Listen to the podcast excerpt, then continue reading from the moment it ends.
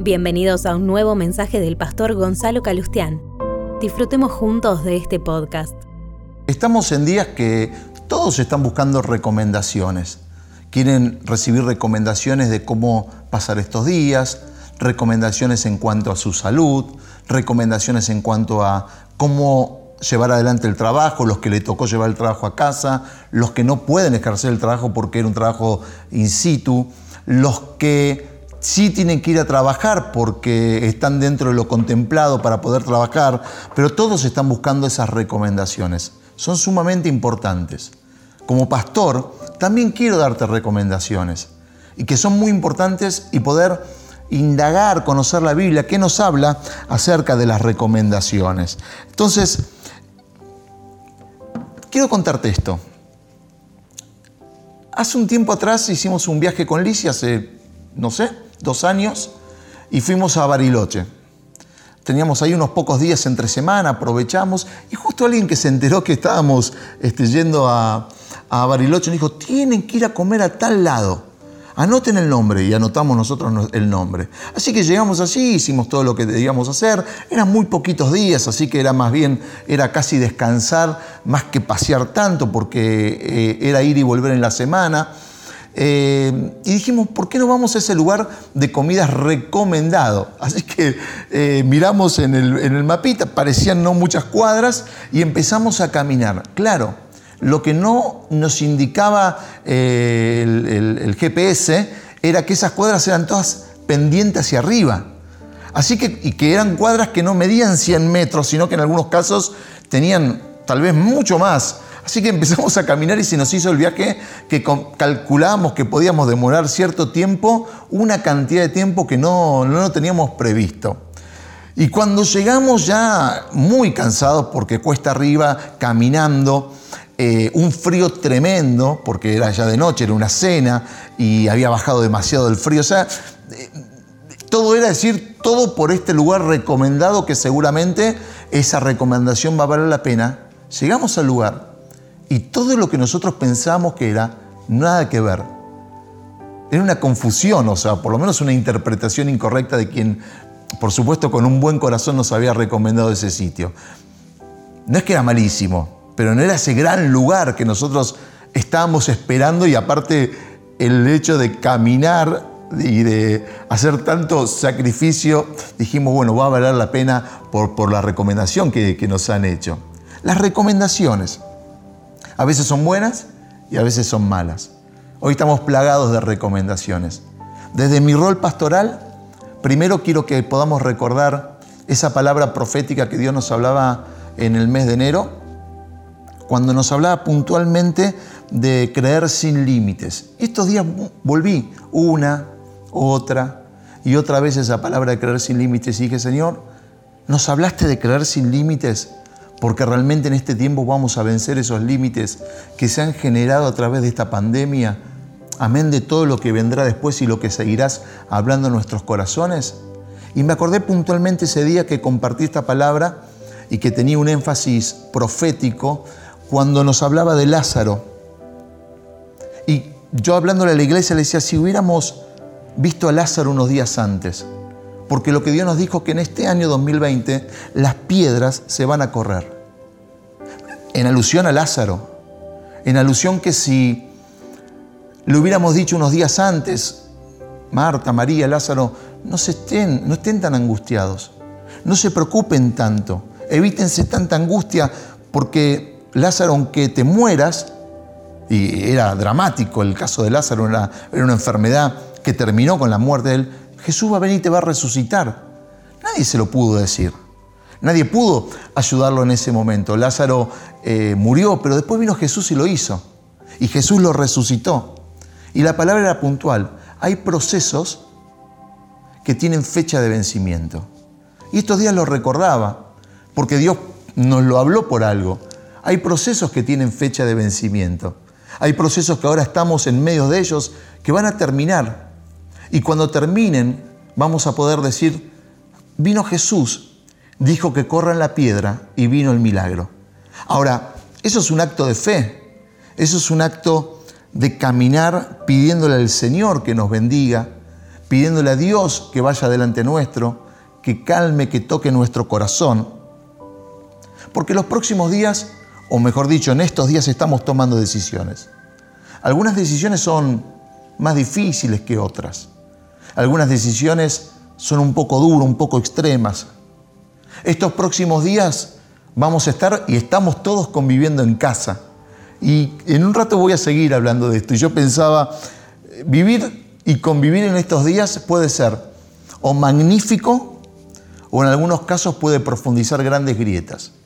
Y voy a detenerme en un momento en eso porque o puede ser magnífico y podemos decir cómo hemos disfrutado estos días en familia, las cosas que han ocurrido, o puede estar profundizando grietas porque hay rajaduras, hay lastimaduras en las relaciones y el hecho de estar juntos no nos va a aliviar, sino que va a generar tensiones. Y entonces quiero darte la mejor recomendación, la que dice la Biblia en Primera de Pedro, el capítulo 1, versículo 13. Por eso, dispónganse para actuar con inteligencia, tengan dominio propio, pongan su esperanza completamente en la gracia que se les dará cuando se revele Jesucristo. La primera recomendación, frente a esta recomendación de, que tiene que ver con lo que Pedro estaba diciendo, es cómo enfrentar los próximos días. Y la primera dice, mantener tu alma alimentada y preparada. Te voy a dar tres recomendaciones en base a esta palabra. Mantener tu alma alimentada y preparada. ¿Qué es mantener el alma preparada, el alma alimentada? Lo primero es esto, disponete a actuar con inteligencia. La versión 1960 dice, dispónganse o ciñan los lomos de vuestro entendimiento. Esa es la versión 1960. Y generalmente cuando me toca pasar por este texto, me gusta volver a la versión anterior, porque tenía que ver con una figura, con una actitud frente a las vestiduras que usaban en ese momento, de que cuando necesitaban acción, cuando necesitaban caminar, cuando necesitaban la agilidad en algún momento determinado de la acción, digamos que esa túnica iba a causar una molestia. Entonces tenían que pasársela por atrás de las piernas y atarla detrás para que ésta se convierta como en un pantalón o en una bermuda. Y era un poco la figura de cenir los lomos o de alguna manera eh, la figura que está dando aquí el apóstol Pedro acerca de que tenemos que estar preparados. Número uno, prepárate. Número uno, mantener tu alma alimentada y preparada. Esa es la primera recomendación. ¿Y de qué manera? primero la oración. Estos días son para estar orando. Son para que más que nunca, todos los días tengas tu tiempo de oración, tu tiempo de buscar a Dios, tu tiempo de ir con tus situaciones, con tus necesidades, con tus errores, falencias, con tus virtudes, con tus anhelos, con los sueños, sin olvidar ninguno de los sueños. No estamos estamos en un stand-by, en una situación de la vida, pero todo, todo sigue y toda de ser preparación para lo que viene, porque la oración en este tiempo va a ser preparación y fortaleza para lo que viene. Muchas veces, eh, yo tengo que ser honesto, no escucho mucha gente que me diga no oro porque no tengo tiempo, aunque sé que sucede, pero sé que a veces todos nos quejamos de la falta de tiempo. Yo también a veces me quejo de la falta de tiempo. A veces digo, ¿cómo me gustaría tener más tiempo para eh, estudiar tal o cual eh, libro de la Biblia o situación? ¿Cómo me gustaría tener más tiempo para leer libros que a mí me agradan? Eh, ¿Cómo me gustaría tener más horas? Siempre tenemos esto. Bueno, hoy obligadamente hay una reducción del tiempo. Entonces, en este consejo de alimentarnos y estar preparados, porque nos hace cenir esos lomos, nos hace eh, tener esas ropas preparadas, es primero cuidar nuestra oración. Dentro del cuidado de nuestra oración es también recordar promesas. Muchos me escribieron estos días y algunos me hacían mención de palabras que tomaban de parte de Dios o recordaban. Otras palabras eran, pastor, me recordé esta palabra del 2015 y me la pasó literalmente y la pude leer. Y dije, wow, qué actualidad, parece escrita hoy a la mañana. Esas son las promesas de Dios, porque las promesas de Dios no van a vencer. Lo que un día Dios te habló, lo que un día Dios te dijo, eso que vos anotaste en un momento determinado y para vos fue súper importante, súper clave, fue una palabra de Dios, volvéla a leer. Desempolvá ese cuadernito donde tenés anotado todo eso. Hacé memoria y ponete a escribir o ponete a redactar en tu compu esas promesas que son importantes.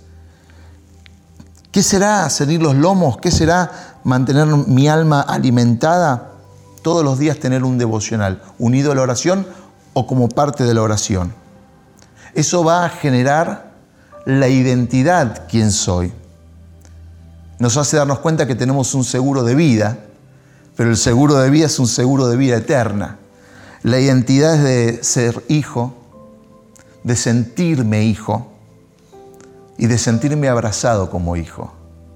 Eso me prepara, porque cuando soy, cuando me siento como hijo y cuando me siento abrazado como hijo, me prepara para que en estos próximos días, días de decisiones, días de toma de decisiones difíciles, tal vez días de noticias, en algunos casos no tan agradables, yo tengo que estar preparado. Y es mi vida espiritual la que tiene que estar calibrada, la que tiene que estar alineada a lo que Dios quiere hablar. Lo segundo que yo me encuentro en, este texto que estábamos leyendo de Pedro y, como segunda recomendación es no descarrilar. Eh, cuando un tren descarrila directamente no sigue ni un metro más. Eh, hasta, hasta puede caerse, puede volcarse, eh, puede producir un grave accidente lo más leve es que descarrile y quede como clavado allí en el camino. Un tren descarrilado no, no puede andar por más que esté todo perfectamente. Y a veces nuestras vidas pueden descarrilar. Por eso en el texto del versículo 13 la recomendación es esta. Tengan dominio propio. Tengan dominio propio. Si leo de nuevo el texto es, dispónganse para actuar con inteligencia tengan dominio propio. Dominio tiene que ver con el concepto de tener concentración.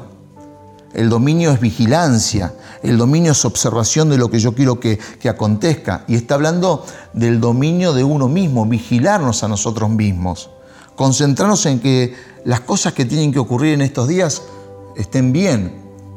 No te puedo seguir hablando de este punto número dos, por supuesto si primero no te hubiese mencionado el punto número uno. No te puedo hablar de este eh, punto de dominio propio si primero no te hubiese ido la recomendación de mantenernos alertas, de estar en oración, de llenarnos de Dios, porque no hay forma de sostenerlo si no. Y acá hay un tema muy importante. Una de las grandes situaciones que pueden surgir en estos próximos días es aquellos que vienen luchando con alguna situación familiar difícil algunos que vienen luchando con alguna situación que no venía muy bien y ahora la convivencia, en vez de ayudar, puede agrietar o puede hacer todo más difícil. El punto número uno, Dios te capacita, porque fuiste a Él en oración. ¿Para qué? Para soportar altas presiones, para soportar estos momentos difíciles. Y yo noté algunas recomendaciones puntuales sobre este ítem, sobre este punto, que en casa sería bueno que lo vuelvas a escuchar o que lo puedas hacer en este momento y escribirlo. Pero esto te lo voy a recomendar como una manera de que vos puedas sentarte a hablar con tu pareja, con tu matrimonio, él, ella, y puedan ponerse de acuerdo en esto que te voy a decir. Número uno, en estos días pacten cero violencia. Pero hablen, hablen. Vayan a Dios primero, como les mencioné. Cumplan estos pasos que son sugerencias para poder pasar este tiempo difícil. Cero violencia. Tengan esa conversación adulta. Pónganse frente a frente y digan, vamos a tener que estar 24 horas. No podemos agredirnos. No podemos lastimarnos con palabras. No podemos no tener conversaciones adultas y enseguida, em, pero eso requiere, necesita una conversación. Ahora, también pacten que ante una discusión, y cuando digo pacten es arreglen entre ustedes dos, que ante una discusión, ahora esto puede por supuesto, trasladarse a la vida familiar y si tenés hijos y tus hijos son grandes pero también están con vos, es una, manera de pactarlo, de hablarlo con, con ellos, que ante cualquier discusión lo van a hablar en el día.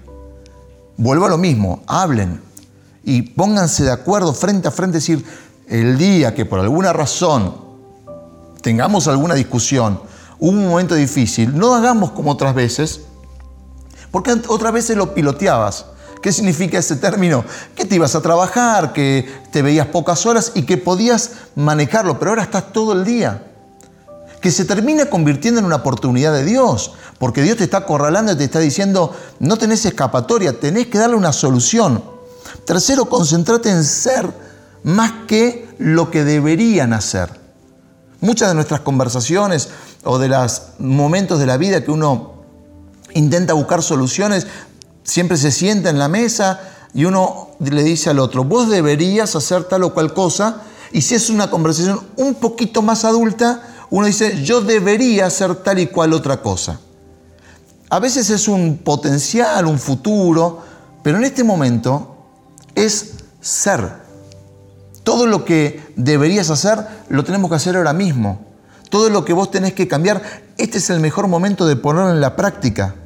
Por supuesto, hay que bajar, rebajar el nivel de exigencia y entender que esta es una oportunidad de Dios del reencuentro. Que esta es una oportunidad, aún en crisis, porque crisis es eso, es oportunidad. Y en medio de esta oportunidad, en muchas familias, un reencuentro. Un volver a mirarse las caras, un volver a reírse de cosas que no se reían, un volver a conversar con ternura, con preocupación por el otro, un volver a mirar profundamente los ojos del que está del otro lado. ¿Por qué? Porque en este momento se aquieta el alma y cuando logramos aquietar el alma, apagar los sonidos de afuera, por supuesto, no puedes tener todos los días y todo el día el noticiero prendido viendo cómo el índice de este, pandemia y de infección y de muertes y de esto y lo otro va creciendo. No hay que estar desinformado, pero hay un límite para eso. Yo mismo me tengo que poner límites porque me doy cuenta que cuando no me pongo límites, mis niveles de ansiedad empiezan a incrementarse y lo empiezo a notar en mi propia vida. Entonces tengo que concentrarme, tengo que acallar voces, tengo que quitar el alma. Entonces, vamos a, repasar. Primero, mantengo mi alma alimentada, preparada. Segundo, no descarrilo, tengo dominio propio. Y tercero, dice el versículo 13, todo siempre leyendo el versículo 13, pongan su esperanza completamente en la gracia que se les dará. Recibir gracia. ¿Qué necesito tercero? Recibir gracia. Esperanza es esperar. Disculpen que contradiga una frase que todo el mundo dice, que lo último que se pierde es la esperanza, porque muchas veces he visto que, lo, que primero se, se pierde la esperanza, se deja de esperar se dejó de soñar. Porque lo, que necesito de la esperanza es porque me va a dar la fuerza para soportar las pruebas, lo que dice este texto. Lo que hace la esperanza, me gusta usar siempre esta figura, es poner mi alma o trasladar mi alma a la distancia. Es como si yo pudiese verme desde lejos y pudiese yo mismo decirme, tranquilo, estás ahí, pero te estoy viendo de lejos y sé que pronto vas a estar en este otro lugar. Eso es llevar el alma a la distancia. Eso es decir, espera, conozco el final de la historia. Como te contaba de Lázaro, y te decía que si yo hubiese podido ir a la casa de Lázaro y visitarlo unos días antes, le hubiese dicho, hey, no te preocupes, conozco el final de tu historia, yo lo leí en la Biblia y ya pasaron dos mil años, hay mucha gente que conoce tu historia, tranquilo. Y te digo a vos, eh, Dios conoce tu historia. Y tu historia como hijo de Dios, si vos lo tenés en tu corazón, va a terminar bien, cualquiera sean las razones, circunstancias o el camino que cada uno esté atravesando en la vida. El Salmo 23, versículo 5 dice, aderezas mesas delante de mí en presencia de mis angustiadores. Unges mi cabeza con aceite. Mi copa está rebosando. Y quiero quedarme con esa última expresión, mi copa rebosa, mi copa desborda. ¿Por qué dice el salmista o por qué da esta expresión que tiene que ver con una expresión de satisfacción total. Cuando uno dice, tengo la copa llena, tengo, voy a poder tomar mucho, tengo lo que necesito. Había una figura, una costumbre en el Medio Oriente, que cuando alguien visitaba a otra persona y este agasajaba a esa persona, le llenaba su copa. Y mientras más se la llenaba, era una señal de un mejor agasajo. Ahora, cuando la persona tomaba, tengan en cuenta los caminos de desierto, los caminos de dificultad, que los traslados eran a veces de pueblo a pueblo de pueblo a ciudad, eran días y uno llegaba, por fin me puedo lavar un poco, por fin me puedo pegar un baño en ese momento a como se podía dar, por fin me puedo sentar a comer con mis amados, con mis parientes, con mis amigos que tal vez en meses o en años no veía. Y entonces cuando ibas a ese lugar te servían. Vos tomabas y el dueño de casa, el anfitrión, si veía que tu copa se había vaciado, la volvía a llenar. Y la costumbre era, nunca tiene que vaciarse esa copa. Pero, si vos notabas que tu anfitrión en un momento dejaba de llenar la copa, había una señal, era un, un código, donde ya llegó la hora de que te tenías que ir. Pero mientras tu copa estaba rebosando, te podías quedar.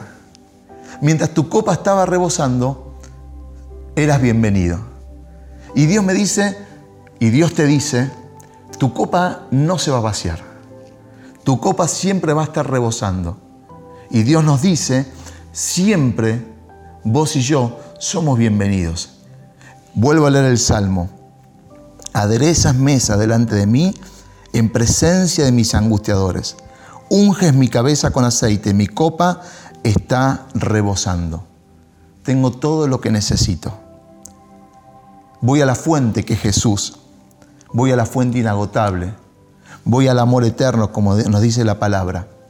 Voy a quien que es el único en estos días, que está exceptuado, aparte de los que viven con vos en tu casa, de poder estar con vos. El único exceptuado esta palabra que en estos días estuvimos viendo, quién está exceptuado y quién no de trabajar de esto lo otro. Pero vuelvo a esto, Jesús te dice, tu copa, mi copa está rebosando. Señor, gracias por este momento. Gracias por esta circunstancia en que de esta manera podemos estar conectados entre nosotros y conectados entre nosotros, conectados con vos, Señor. Yo quiero orar para que tu amor, tu bendición alcance cada casa, abrace cada persona que en este momento está viendo, está presenciando y disfrutando esta reunión. Señor, nos entregamos a vos, pedimos Dios que en todo momento nuestra alma esté bien alimentada y esté preparada. Que bajo ninguna circunstancia descuidemos nuestra vida de oración, olvidemos las promesas, sino, Señor, queremos pedirte que podamos tener momentos de oración, momentos grandes, momentos fuertes en tu presencia que marquen completamente nuestras vidas. Por eso Dios ahora levantamos esa oración. Por eso ahora Dios decimos, queremos ser sorprendidos cuando abramos la Biblia, cuando nos indiques en nuestro devocional diario estos próximos días a dónde ir con la oración, a dónde llegar con la lectura y seamos realmente sorprendidos, empecemos a notar aquellas promesas que serán cumplidas a futuro, que podamos tener un corazón que discierna, un corazón que vea los tiempos que vienen, que se concentre en lo que va a venir y no sus ojos estén solamente en la circunstancia de este momento. Por eso, Dios solamente lo que puede suceder ahora es lo que tu Espíritu Santo produce en cada uno de nosotros. Es lo que en este momento tu Espíritu Santo está produciendo en mí, en cada uno, en nuestras casas, en nuestros matrimonios. Dios, porque ante las situaciones difíciles de la vida, ante las situaciones donde necesitamos sostener niveles de presión alta, niveles de alta presión en las relaciones, Dios lo que pedimos es que esto no genere una grieta más grande, o algo que se rompa, sino que no solamente como personas adultas, sino como personas maduras, que podamos tener el dominio propio, podamos estar juntos de acuerdo y poder llegar a ese nivel donde no exista la violencia y a ese nivel donde exista el perdón. Dios, vamos a orar con una palabra de fe y te lo vamos a pedir Jesús. Que toda situación que hasta el día de hoy era difícil en el hogar, con papás, con hijos, en matrimonios, en diferentes situaciones, esta sea la oportunidad, este sea el refrigerio, este sea el momento histórico que todo se va a recomponer, que todo se va a arreglar, que va a haber una posibilidad tan grande de reencuentro que nunca más vamos a olvidar y que no vamos a recordar la pandemia como el día que sucedieron tantas cosas malas o negativas, sino el día que por causa de eso en mi casa reinó la paz, reinó el amor y pudimos estar contentos y pudimos salir adelante, aún cuando muchos atraviesen momentos difíciles, aun cuando en alguna de las casas pueda haber noticias no esperadas. Dios nos ponemos en tus manos, porque si estamos preparados, porque si no descarrilamos y si recibimos gracia, que la gracia es tu regalo, es tu amor hacia nosotros, y nos llenamos de tu amor, de esa fuente inagotable, de ese amor eterno, todo nos va a ir bien. Alcanza cada uno. Señor, levantamos oración por el que está enfermo. Pedimos que los bendigas, que sane sus enfermedades, que sane sus dolencias. Oramos por toda enfermedad con pronóstico de muerte. Oramos, Dios, para que toda situación adversa, todo problema alojado en órganos vitales, todo cáncer, todo tumor se vaya en el nombre de Jesús. Todo problema en la sangre, todo problema en los huesos, todo problema en la piel, toda situación, toda anomalía se vaya en el nombre de Jesús. Y Señor, sumamos a esta oración esta enfermedad, esta pandemia que está atacando a tantos miles y miles. Y Señor, levantamos una oración en este momento para que se detenga el contagio hoy. Señor, nuestra oración es la oración de miles que vamos a tu presencia y que te pedimos Jesús que se detenga el contagio hoy.